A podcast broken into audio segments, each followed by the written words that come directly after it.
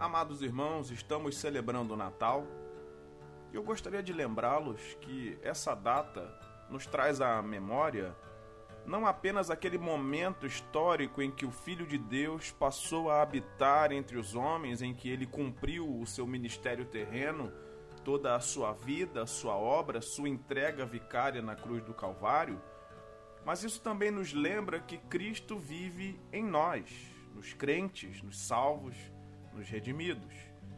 E essa nova condição em Cristo deve nos levar a uma postura diferente a uma vida, um pensamento e um comportamento alinhados com os princípios da palavra de Deus.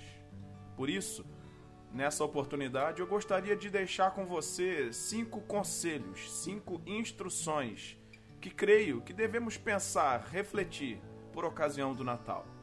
Primeiro, que nós busquemos ter um profundo desejo e também o empenho de vivermos em paz com todos. Em 1 Pedro 3,11 diz assim: Afaste-se do mal e pratique o bem, busque a paz e empenhe-se por alcançá-la. Paulo, escrevendo aos Romanos, no capítulo 12, versículo 18, disse: Se possível, no que depender de vocês, vivam em paz com todas as pessoas. E Hebreus 12, 14 diz: Procurem viver em paz com todos e busquem a santificação, sem a qual ninguém verá o Senhor. Esse ano foi marcado por desavenças, por desalinhos, dentro de as mais variadas esferas sociais, na igreja, na família, entre as amizades, por motivos um tanto quanto torpes. E por isso, gostaria de te encorajar nessa oportunidade a refletir, não só isso, a decidir buscar a paz com todos. Segundo conselho, tenhamos um santo sentimento de zelarmos pela comunhão, na família, na igreja, entre os amigos, no trabalho e nos mais variados vínculos sociais. O Salmo 133 diz assim: Ó, oh, como é bom e agradável viverem unidos os irmãos. É como o óleo precioso sobre a cabeça, o qual desce pela barba, a barba de Arão, e desce para a gola de suas vestes.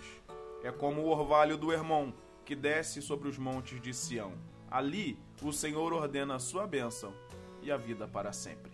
Que o nosso coração esteja inclinado, disposto, disponível a buscar a comunhão com as pessoas ao nosso redor. Unidade, proximidade, vínculos, não só gerar vínculos, mas zelar por eles, para que Deus seja glorificado e para que as nossas vidas testemunhem a respeito deste Cristo que habita em nós. Terceiro conselho: que nós possamos nos resolver em abandonar os maus sentimentos e os maus comportamentos, tanto diante de Deus quanto diante das pessoas.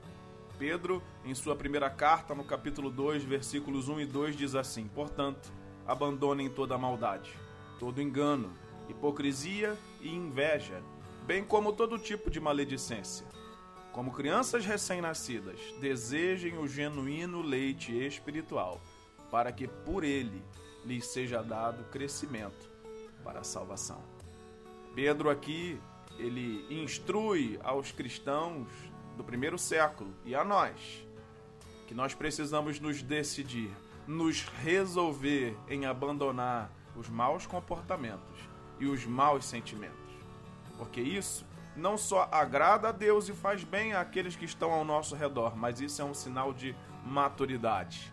Quanto mais nós nos alimentamos da verdade eterna de Deus, mais a nossa vida espelha isso nos nossos comportamentos interpessoais e também no nosso comportamento com Deus. E isso tudo é resultado de uma mente e um coração redimidos pela palavra de Deus. Que Deus nos ajude nisso. Quarto conselho: que possamos conservar as boas amizades.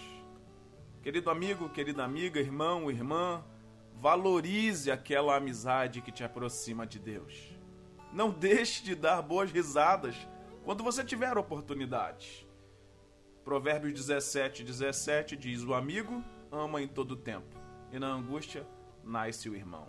Provérbios 18, 24 diz: Mas há amigo mais chegado que um irmão Eclesiastes 4, 9 e 10 diz: Melhor é serem dois do que um, porque maior é o pagamento pelo seu trabalho, porque se caírem, um levanta o companheiro. Mas ai do que estiver só, pois caindo não haverá quem o levante. Uma vida solitária é também uma vida triste. Uma vida de isolamento é certamente algo que precisa ser avaliado, acender um sinal de alerta.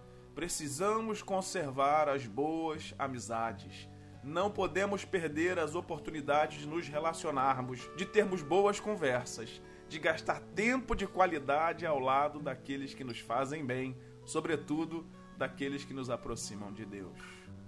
Quinto e último conselho: precisamos amar a Deus de todo o nosso coração e nos dedicarmos para viver para Ele. Além disso, devemos amar intensamente aqueles que nos rodeiam.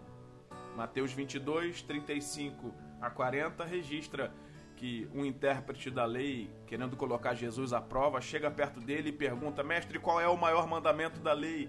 E Jesus responde: Ame o Senhor seu Deus de todo o seu coração, de toda a sua alma, de todo o seu entendimento.